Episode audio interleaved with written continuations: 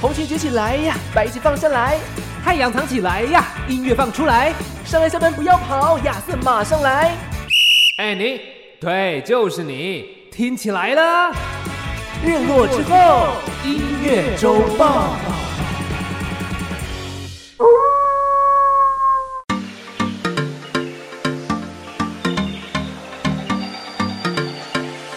我是尚恩，我是亚瑟。为你这周的播放清单上点色。日落之后，音乐周报还不听报？？好的，在我们播放的这个礼拜呢，这一天的上个礼拜六就是金曲奖颁奖典礼的结束了。是的，我们花了差不多有三个礼拜的时间，嗯对来跟大家分享，嗯，来跟大家好好的讲一下，究竟这一次金曲奖有什么样的精彩作品。没错然后呢，我们也做出了我们自己的预测。是那究不竟负上责任预恩测。上恩究竟中了几个呢？我跟你讲，不负责任预测就是这样才好玩。嗯，加入了很多自己的喜好进去之后，发没现错，哎呦，喜好跟专业是两回事哦，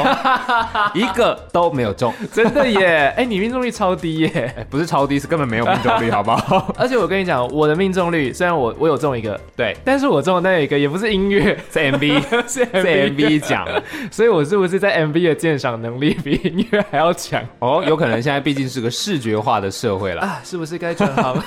对，其实我觉得也嗯有时候是这样是有趣啦，因为在听音乐本来就没有一个绝对嘛。嗯，那评审本来就是在每一次不管任何的比赛当中，评审也是人，他会有他们自己比较大方向的一个口味。对，我觉得这是一定会有，所以每一届的评审不一样，你会发现每一届出来的那些音乐风格啊，或者是歌手，其实状况都完全是可以想象中，就完全没有任何的关联，是不一样的。对，所以说嗯这次我们可能刚好真的是没有达到评审的口味，但是我觉得嗯，我身边好像也没有人真的很贴近评审的口味，因为我朋身边的朋友们，其实他们猜的就是也有猜我们之外的人，但是其实都没有猜到这一次得奖的那几个人。但是有一些朋友，我身边有一些朋友，嗯就是他们这一次命中率蛮高的。哎、因为是是蔡健雅蔡健的雅部分粉丝吗 哦？OK，蔡健雅粉丝，你知道，就是梭哈啊，嗯我是铁粉，我就是狂压蔡健雅，然真后的耶命中率超高。哎、我跟你讲，这就跟你那个选题不会答的时候，你全部都填啊同样的一个答案，你总会中几个。对，全你部都这写次 B，要是跟我们一样，就是十个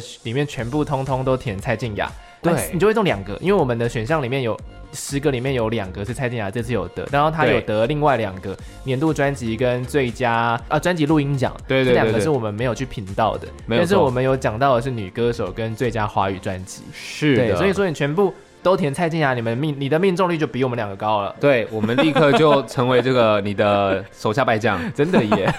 嗯但我觉得蔡健雅可能这次会赢的有一个很大的部分，我个人是觉得，因嗯为音乐方面当然不用说，品质一向都是非常的稳定，是的而且更何况这一张是在疫情之内做出来的，它还是嗯可以，它还竟然还做成了一张跨国际合作的专辑。对我觉得这是有点厉害的地方，再加上呢，我觉得蔡健雅这一次是在内容方面取胜，哦对，因为他这次的对内容已经跟以前的小情小爱啊，就是像是什么说到爱，像是什么空白格，嗯就是两个人之间的那种小情小爱的故事，或者是可能有第三个人之类的。但是他这次的格局是更大，就它整是个扩到各种不同的层面。嗯对，就是我们有时候在听歌的时候，大家会去听所谓的曲嗯或者是编曲，对嗯那歌词其实也很重要。很多人的音乐都是爱情嘛，对，那所以这一次刚刚讲到了，就是蔡健雅她的格局不一样，就是在词的部分。嗯毕竟她其实，在经历了这么多年做音乐，嗯她已经从以前的爱情到现在，她人生有更多不一样的体悟。是好比李宗盛现在出来的东西跟以前也会不一样嘛。哦，对啊，对啊，人生的经验其实会让你在作词的时候，那个深度跟那个丰富度会嗯更不一样。但你说到李宗盛，我就觉得是另外一个层面的讨论，因为其实的确李宗盛反而是他以前就写爱情嘛，对，但他现在其实还是会写爱情，只是他对写的更深了，对对对，就是他这个年纪的爱 情跟没错年轻时候的爱情。对。但是蔡健雅这次其实是走出了爱这爱情这件事情的，嗯他是反疫而情是一个 比较哎、对疫情，对还有比较广大的那种广义的爱，是，对啊，所以我觉得也算是没有到呃出乎意料，就是变成很是时事啊说，只是我觉得有点集中，就集啊中哈到我有点惊讶这样。对，的确啊，就是哎、嗯哦，又是他，哦，又又是他。，还没下去又上来。对对对对对对这，样但的其感实觉他今年的造型，我个人觉得蛮好看的，哦，对啊，对啊，就是飘逸蛮舒飘逸的服。对对对，就是这种就仙女天使的感觉啦。嗯，我只能说穿对了吧，Blue Birds，，对哦， 对耶穿蓝 Bluebird 色的，对，穿蓝色，然后 birds 飞了嘛，对不对？对啊，对起飞啊，了起飞真了的哎，这个是他幸运的青鸟，幸福的青鸟。没错没错，好的，我呢，我觉得这一次评审的口味，我前几天就是我其实也没有特别想，但我就突然间顿悟，顿悟到一件事情，因什为么这一次事我觉得啦，嗯嗯我个人是觉得，因为其实大家这几年就很喜欢做一些跟国外的那种音乐的结合，对，像是比较电子一点的，嗯哼或是比较呃合成器、效果器多一点的那种音乐舞曲之类的，或者是呢，可能有很大一个部分又回到了差不多八零九零年代那一 Disco 种 disco 的曲风啊。嗯对对对，我觉得。这一次金曲奖他所颁的那些奖项们，它都围绕着刚好，我不是不知道是不是有安排过，但是刚好都围绕着。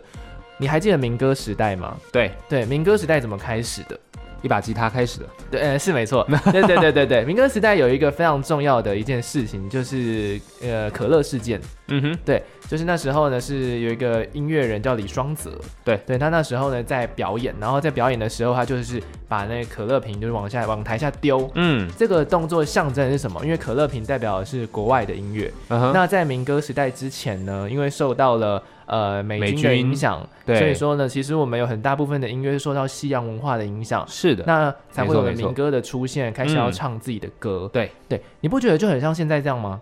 哦这次的金曲奖，我就会我就想到这一次的金曲奖，其实会不会就是想要到让我们回到自己的根这件事情身上？嗯因为你会发现很多的音乐，好像是我自己很喜欢的裘德，对那它其实也跟国外那种爵士蓝调音乐其实也结合的非常的多。嗯像是我自己非常推的黄伟星，对那他也是从国外就是很洋回来派啊，对对对。其实你要说他们是华语音乐吗？嗯他们比较像是套上了华语歌词的西洋歌吧。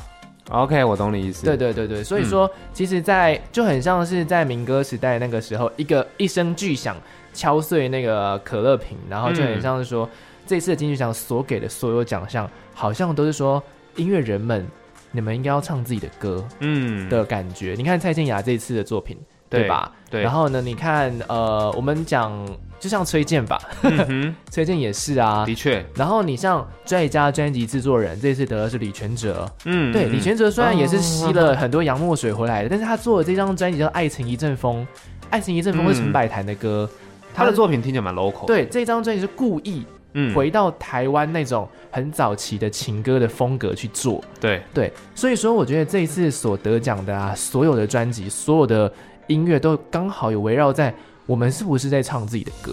的确是这样哎，你这这么一讲，摊开这些得奖名单来说，你就会发现，确实没有呃刚刚讲到那么洋派。嗯，确实，有时候在音乐的交流上面，因为毕竟现在太网络太方便了，是的，所以你在吸收资讯或甚至在跟国外的音乐人做联系的时候很方便，嗯所以很多跨国的合作会激荡不同的火花。是啊，嗯可是那个火花的确它是新鲜的东西，只是有时候它所呈现出来的方式好像不是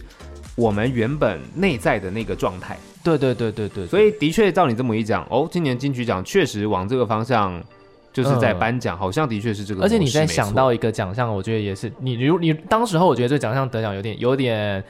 有点傻眼，但嗯是 后来我就是如果套用到这个逻辑上的话，最佳年度单嗯曲《爱情里比我许为各咖微带》，的确，是不是？哦对就是所有歌曲里面，除了《灭人山》之外嗯哼最能够跟我们自己的就是台湾的文化。对，最接接起来的一首歌，嗯那当然，我刚刚提到的《灭人山对》在这一次的金曲奖的表现也是十分的亮眼。是的，对啊，所以你看，所有我们能够想得到的这次的得奖名单，通通都围绕在你是这些音乐人们，你们究竟有没有？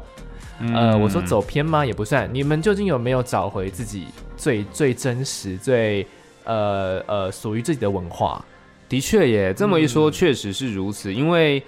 从我们之前在分享的时候，其实我们会觉得，嗯哎、其实很多作品都很棒，然后很多的对作品都很应该说国际化吧。是的，但确实你刚刚讲了，就是那个音乐其实对于华语的呈现上面，是不嗯是真的有那么的、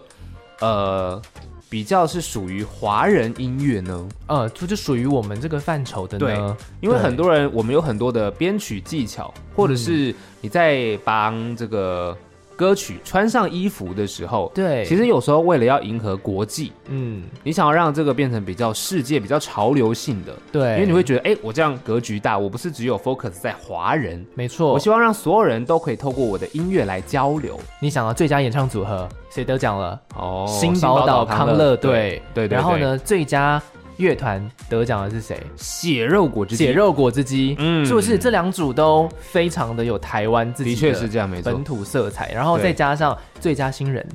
啊最佳新人是克拉奇，对克拉奇这次对用的语言，还嗯就是其实全部都是包含在他们自己身上的文化是去做延伸。对对啊，然后还有最佳编曲人得奖的那一首歌，由夏子所演唱的那个《星星歌》。嗯这首歌其实虽然说它套上了编曲，可能是比较华丽的，但是对它本身也是一首阿美族语歌。嗯对，你看，然后最后最后，我觉得呢，就有点像是解扣的感觉，就很对有很有趣。嗯，最后的最后，这次金曲奖颁在哪里？高雄高雄，这次找来谁？罗时丰，对对，有没有有没有觉得这一切都有点？合理了，对啊，就有一个脉络在。串在一起了。对啊，对啊，是不是？所以我觉得这一次金曲奖有一个怎么说，有一个提醒的意味，嗯就是评审们不怕大家呃，就是一般的主流的音乐，就是大家的听众觉得说，对啊这次怎么给一些哦，我们觉得他们本来就应该得奖，那是不是我们应该要给更新潮的？嗯一些音乐人去得到更多的机会呢，一定会有这种声音出现。就像我嗯跟尚恩对那时候看到这个奖项的名单就，是啦，他们得奖是还蛮合理对啊的，每个人但是得，奖都合理。对啊，但是就觉得嗯，是不是应该要再给个更对更大胆一点，或是更前卫一点的？对对对，对啊，就会觉得在颁奖的当下，你会觉得说，哎、金曲奖是不是你知道走回头路，就是往后走？是因为你会发现这些作品，也许你在听起来它不是这么的，像刚刚讲前卫、嗯大胆、奔放。水，对对但但是是像现在重新回想起来，其实很多时候它叫做寻根吧，对啊，我觉得就是音乐，乐有时候它是真的需要一些比较扎实的，呃，你的脚步要踏稳。嗯其实你要先会走才能跑，但是现在有很多可能新兴起的音乐人，对哦，或者是歌手，其实因为创作音乐变得相对容易，是的你，电脑啊或者什么，其实在啪啪啪啪啪，很快就出来一首歌。没有错可是有时候这样子很迅速的东西，就好像快时尚的衣服，哦，是是，它是嗯不见得质感那么漂亮，或不见得这么耐穿。或者是说它很容易格式化，就大家对都一样。嗯。嗯，所以其实真的在寻根上面，我觉得金曲奖这也是我们这样重新去看了一下名单，然后再了解一下我们这样分析之后，觉得、嗯哦，嗯，评审是有他的用心良苦的地方。而且我发现，我我觉得阿迪亚老师可能有看到这一点，因为对在那个年代，嗯在差不多两千年左右的那个对年代，华语音乐是最强，就台湾是最强的。对啊，对啊。但为对啊什么在这近几年变得说，嗯，开始有很多的中国的音乐，然后开始很多的西洋啊、日本的、韩国的，就是全部席卷而来，尤其是尤其是韩国的，嗯，对，然后全部都席卷而来。那台湾是真的有这么弱势吗？或者还是说我们只是迷路而已？对，有时候在这个这么多国际潮流的音乐，我们都接收资讯太丰富的时候，对，反而好像没有办法消化，嗯你就会变得做了一个音乐，然后它失去了自己原本的样子。对啊然，后你可能穿了一点韩国音乐 K-pop，可能穿了一点中国的呃，也许民谣。真的，其或实者穿是了西洋很多 K-pop，但是这些对 K-pop 其实又是从西洋来的。对，嗯所以其实音乐当然它没有绝对的属于谁，你只要对把它穿的漂亮、好听，都是好音乐。只对是都是好说音乐，以颁奖典礼来说，这一次他们就是主打我们刚刚讲的这个方向，嗯也许就是回到自己的内心，回到你的寻根，嗯，大概是这种感觉了。所以你说金曲奖它是一个非常非常具有指标性的一个奖项，嗯那它每一次颁下去的话，一定都会决定或多或少某些艺人未来的发展。是对，那我相信他这一次所着眼的这一点呢，应该就是在提醒整个华语乐坛的创作者们，嗯还有所有的唱片公司们，是不是是不是该好好的找回自己的文化了，而不是说一直在去模仿国外的文化，就很像是你今天听那种新潮音乐，像像喝汽水一样。但你如果你今天喝的是茶的话，就比较像是哎，那个真的能够回甘，啊真的能够进入到自己心里面的那一种音乐作品。没有错。好，那这以上呢，就是我这一次啦。呃我觉得金曲奖它给我们的一个很重要的方向，还有嗯是提醒，这是我突然间想到，哎呦，这个刚好可以跨越到以前的民歌时代的那的种确啊方向去想，嗯嗯我们嗯要唱自己的歌啦，嗯对，所以其实接下来可能很多的音乐人开始。呃，也许了解到这一次金曲奖的方向之后，嗯开始会去重新思考，尤其一些比较也许天王天后的歌手们啦，嗯他们可以更可以去创作属于自己的东西，嗯哼哼这也蛮期待 的。 ，OK。但话虽然这么说，但这只是我们的客我的客观分析。对对，那我主观呢，主观我个怎么人样是还是蛮喜欢这一次有几有一首有一张专辑啦，哪一但哎他张他有入围，但是他没有得奖，是对，所以我觉得有点可惜，所以我想要在这个阶段来放给大家听。好啊，来听 谁？对，这一次有一张专辑，我个人是觉得整个风格都做得很不错。它的名字叫裘德，哦对裘德这张专辑叫做《最后的水族馆》。我必须说，这张专辑真的是做得很好听，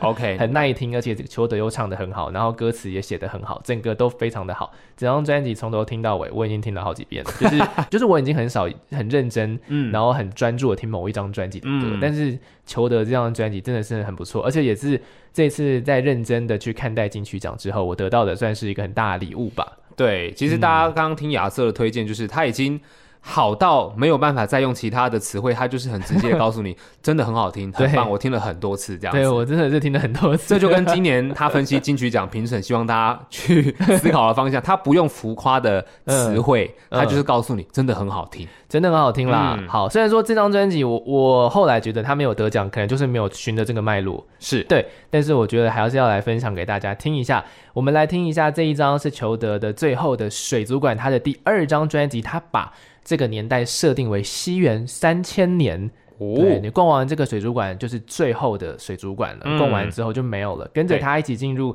这个呃旅行当中，我们来听这首歌叫《浓缩蓝鲸》。听到的歌曲是来自裘德的《浓缩蓝鲸好的，我们讲完了这一次金曲奖比较理性的部分了》，，是接下来那要我们感性 是不是呃，就是比较感官。 ？OK，感官对啊，因为其实这次金曲奖也出了很多的惊喜啦，真的是很多惊惊喜啦。耶你觉得对啊最惊喜的地方是什么？尚恩？我觉得最惊喜的地方，对我来讲，可能是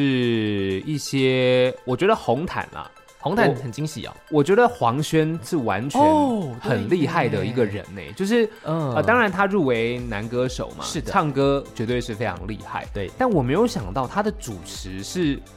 这种收放自如、哎，台风很稳。很稳。然后嗯他的、他的梗啊，他的那些话，嗯，不是那种会得罪人的，哦，得体。然后对，很得体，然后又有梗又幽默，对，然后重点是又很有 power，对，然后他哦很热情，嗯他整个人很有渲染力，他没有特别偏重谁。对。嗯，这是他让我很佩服的一个地方，因为我们其实都做主持，你就是的会了解说，其实，在一个外场活动来说，嗯以陈明珠来说，他表现就是可圈可点，就是稳定。对。嗯但是，的确像这样子的活动啊，如果都是像陈明珠这样子的表现，嗯，其实他就会缺少了一些亮点，稍显平淡。稍显平嗯淡。但黄轩真的是。就是你知道很需要他们这样搭配，就是对啦黄一轩惊一动。对，因为黄轩他可能放的时候，当然他今年表现的很好，嗯，不过黄轩之外，如果有很多这么放的主持人，他可能会太放。对，太放的时候就需要像陈明珠这样子的人把他拉回来，没错。仿佛这个小 S 跟蔡康永啊，对大概是蔡这康永种拉回状来态。。对嗯，所以我其实对黄轩非常非常的印象深刻，然后也很惊喜，就是哇，竟然可以表现的这么好。而且老实说，网络上面真的是百分之，我们不敢说百分之百，但、嗯但应该至少百分之九十的好评哎。对，一片好评，对啊，真的是不容易耶。因为他很有梗嗯啦。我觉得，因为大部分我们做主持都会觉得说，嗯我们让活动稳定，然后呢安全下庄，是的，但像黄轩，他其实就是在这样子的状况之下，然后力求表现，嗯，他是一个很棒的主持人，我必须这样讲，所以真的是印象蛮深刻。那其他像表演的部分，那种很厉害的歌手唱，你就会觉得哦很好听，很棒，但是就会觉得，对啊，他本来就应该表现的这 么好。呃就是应该是说，，他们表现本来就是你预期得到就应该这么好的状态。嗯哼哼如果要让我们惊喜，就必须他表现失常。 ，OK，对 也啊，是。那当然还有另外一个像呃，可能林宥嘉吧，林宥嘉唱的这次的主曲，我觉得也是一个惊喜耶。对，但是嗯对我们这些年纪的人是惊喜。嗯，但我觉得，嗯，如果他，我我自己猜测了，他现在有小孩，他如果真的要唱跟小孩有关的组曲，嗯，是不是应该唱给现在的小朋友听，而不是唱给我们这年纪的你说唱了一下 Baby Shark 吗？，对对，我就觉得应该要唱一下 Baby Shark。如果你又加唱这个，你不觉得更惊喜吗？哎，好像是画龙点睛，哎， 对啊，如果对啊他加一个 Baby Shark，好像不错，可以哦。对啊，因为他唱的这这个组曲可能要不到版 权，啊，哎有可它能是国外的版啊，权。对，因为他现在唱的组曲 嗯我很有 feel，可是因为那对我来讲是我的年代，对啊，他上了这次有唱《豆豆龙》嘛，对啊， 《跨兵进行曲》嘛，对对对对对啊，对对都是我们小时候听的啊怪兽啊，啊，有这些哦怪，兽有怪兽，，对，所以其实蛮合理的，嗯只是我会更期待他也许之后唱给他小朋友听的那些歌 OK，我只是觉得他这次穿西装唱这些歌有点怪， 啊，我哦，他可能穿应该要带上那个至少颜色西装颜色换一下嘛，换个对对亮对紫色或者是哦对绿色之类的，我就觉对对得对对应该会比较在那个 情境里面，因为他唱的方嗯嗯式嗯还是很帅啊，对他还是很 帅，就觉得哎、这么帅啊，对啊呃合理吗？这么帅唱这么这个可爱的歌，就是对有对点对对小违和，但唱功一百分啦。对啊，唱功一百分，就真的是很蛮厉享受害他在唱歌这样子。对对对对对对对对，嗯他真的是收也是收放自如啦。对啊，那你还有什么其他你觉得惊喜的点吗？不要忘记了，这次金曲奖我们有一个亮点呢、哎呦，它是遗珠，，哦也是珍珠。 你是说萧亚轩吗？对啊，因为他是一个之前都媒体都没有爆出来的一哦，个的确耶。颁奖人，他是突然间说：“哎，我们欢迎萧亚轩。”哇，哦，对对对对对，很惊讶啊！全场大概只有豆子知道吧？啊， 对，全场应该只有豆子知道。司仪的部分对啊，但哦对确实啊哎，萧亚轩出来的确，我就哦，原来今年有萧亚轩哦。颁奖哎，对啊，因为他其实真的也是哦很久没有作品了。呃，有有没有没有没有，他去年才刚发啊哦，他一去张完整的专辑哦，哦，对对对对对对不如先庆祝能在一起。啊！对啊，对对对对对对对对对对。对啊，哦其实对耶所以他才会说他是遗珠啊。哦，我啊懂你意思，但因为也他是没有珍今年没珠入围嘛。哦，对对对对对，对啊，的所以确说他就说，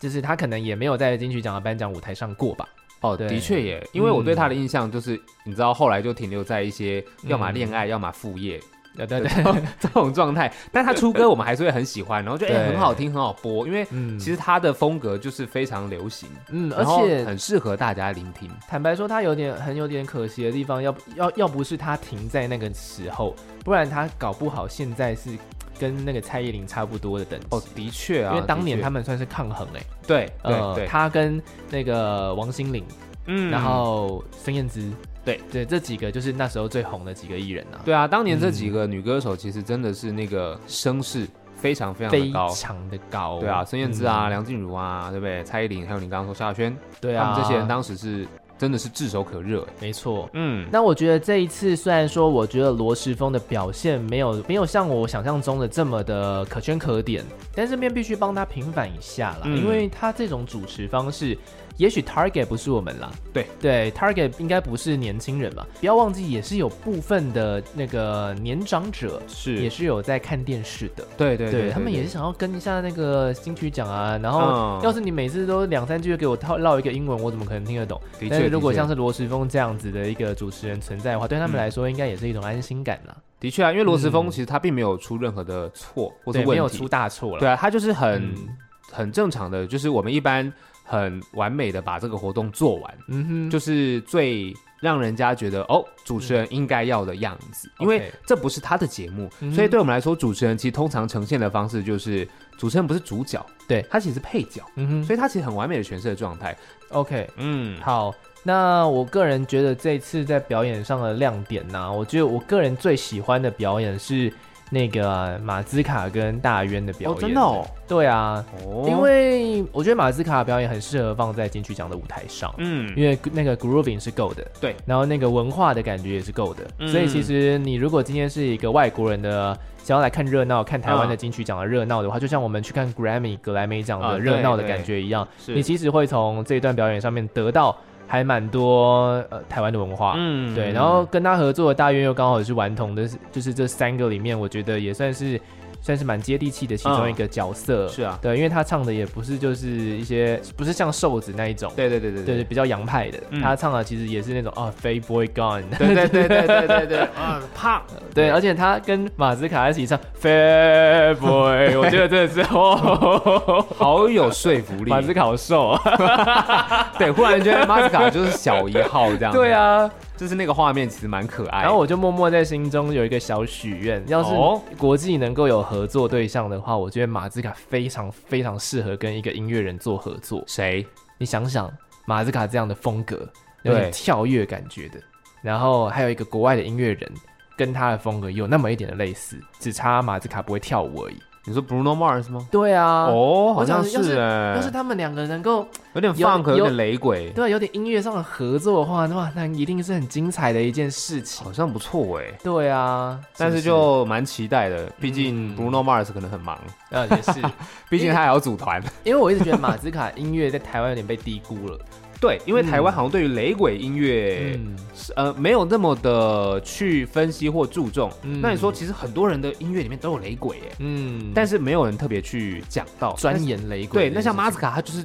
雷鬼很强。对，而且他的嗓音又整个就是很对很浑厚，嗯很适合唱雷鬼。对啊，那嗯当然，最近大家可能比较流行的就是 disco 了啊可 disco 比较 disco 跟雷鬼多有时候那就是个感觉节 Neo 奏， Soul，对啊，有时候那个节奏融合起来其实是非常棒的。嗯但我真的觉得马斯卡是台湾可能雷鬼教父之类的吧？之之类的。对啊，对啊，对啊。所以我觉得，希望他未来可以去国外，就是表多表演，嗯让让国际更认识这一位很优秀的音乐人。对这边也是要推荐一下他，因为其实雷鬼音乐非常适合在夏天。哦，对啊，或者是，海边 对对对，现在配夏上天一了杯 Mojito，啊，杰伦的部分。没错，结论的部分。对啊，所以还是请大家，如果你喜欢夏天，要听一些适嗯合的音乐，雷鬼是一个方向，没错，大家可以参考一下。那你这一次有没有觉得有什么样的遗珠要来跟大家推荐一下嘞？其实有哎、我的遗嗯珠，其实我我觉得啦，男歌手的遗珠，我就觉得是黄轩。哦，黄轩，你也是选男歌手哎、对，嗯然后当然还有其他人，比如说像詹雯婷，我也觉得很可惜。嗯詹雯婷，我觉得是因为我投给她的是专辑，嗯我觉得她的专辑蛮棒的，还有但她的你就唱是腔我用也很 OK。如果用我刚刚讲的脉络的话，他这样子确实确实不会得，对啊，因为它这个就是比较电子，对对对然后有点实验性，没错，对啊。然后当然像比如说乐团美秀集团，我也觉得很可惜。也是但美秀集团确实就是近几也年也是蛮流行电的的风格，对啊，嗯比较电，然后嗯 disco 的元素进去，是的确实就是刚刚讲那个脉络下面，嗯他们就不会突出。但黄轩是真的很可惜，因为我觉得今年的金曲奖从红毯开始一嗯路到后面，其实他镜头很多。蛮多的。我觉得今年金曲奖收获最大的人可能就是他。呃，镜头宠儿啊，对啊，嗯如果他再拿下这个奖，他的那个声势瞬间一定是不一样。没错，我觉哦得好可惜，嗯而且他唱歌真的很强。那加上最近，其实他我有一首歌我蛮喜欢，他跟那个法兰吧，法最兰近的嗯都是新你歌害的，对，都是你害的。嗯，我就觉得这首歌不仅好听也好 用，哦，对，没事就都是你害的。好串，对啊，所以其实我觉得他应该接下来，即便奖项他没有拿下最佳的华语男歌手奖，嗯可是陆续，我觉得应该在很多的地方会看到他跟更多的音乐人合作。当然，现在已经很多了。黄轩效应正在发酵，对啊，所以我觉得，即便崔健拿了这个男歌手奖，我入了肺骨， 对，但是我觉得其实黄轩可能才是今年金曲奖，我觉得很可惜，但是他又是最大的收获的人。 OK 我觉得会是这样， OK，嗯那你要推荐他哪一首歌嘞？我觉得就直接让他听这次入围的专辑的同名歌曲吧，《Means Talk》。哦，Beanstalk，OK，算嗯是他找回自己的一首歌，对，而且其实如果大家对于黄轩在红毯主持很有这个印象深刻的时候，也可以看看他可能陆续出现在不管是其他的节目或是其他的地方，嗯没错，他的风格就是这么热情，没错，然后就有很多莫名其妙的梗跟话就会出来。他很适合代言那个金叉电池，啊，对对对， 就他很有活力，你知道啊吗？浑身是劲。对对对对，你就会觉得这个人其实对于你观看上面是非常很有渲染力没跟错很有娱乐效果的，真的。然后他的真音乐又其实是很有质感。没错，这就是我觉得他很厉害，我觉得蛮可惜的地方。他那也算是一个资优生啦。，对啊，那聪金明曲的奖呃嗯评审也说他就差一票嘛，没错，对啊，就是在评选上面就差了一票，所可惜以真的很可惜。不然今年就是他非常大要进的一年，但是其实以他今年在金曲奖上面的表现，我觉得他的收获也足够了啦。声势也够了啦，我觉没得。错，。没错。好的，那我们来听一下这一首歌是黄轩在去年发的专辑《Beanstalk》当中没错收录的同名歌曲，就叫做《Beanstalk》。是的，好的，那经过了这四个礼拜的金曲奖的解析，好，下礼拜主题就不一样了，下礼拜就不会再是金曲奖啦。对对对对，大家可能就觉得啊、还要金曲奖哦， 呃，也够了，差不多了， 差差不不多多了，了啦对，差不多了换个换个主题了。那我们呢，在下个礼拜的同一时间，礼拜五的时候呢，依然会有日落之后音乐周报要来带给大家新的音乐资讯。毕竟最近呢，已经迈入七月份了。是的，疫情也逐渐的露出一些曙光了。那啊嗯音乐人们大概就是蓄势待发，除了是说七月十五号即将迎来的周杰伦之外呢，也包括最近戴佩妮也发行了新的嗯没专辑，错，这些都可以来好好的跟大家聊一下。是的，好的，我是亚瑟，我是尚恩。我们下个礼拜同一时间再见喽，拜拜拜。拜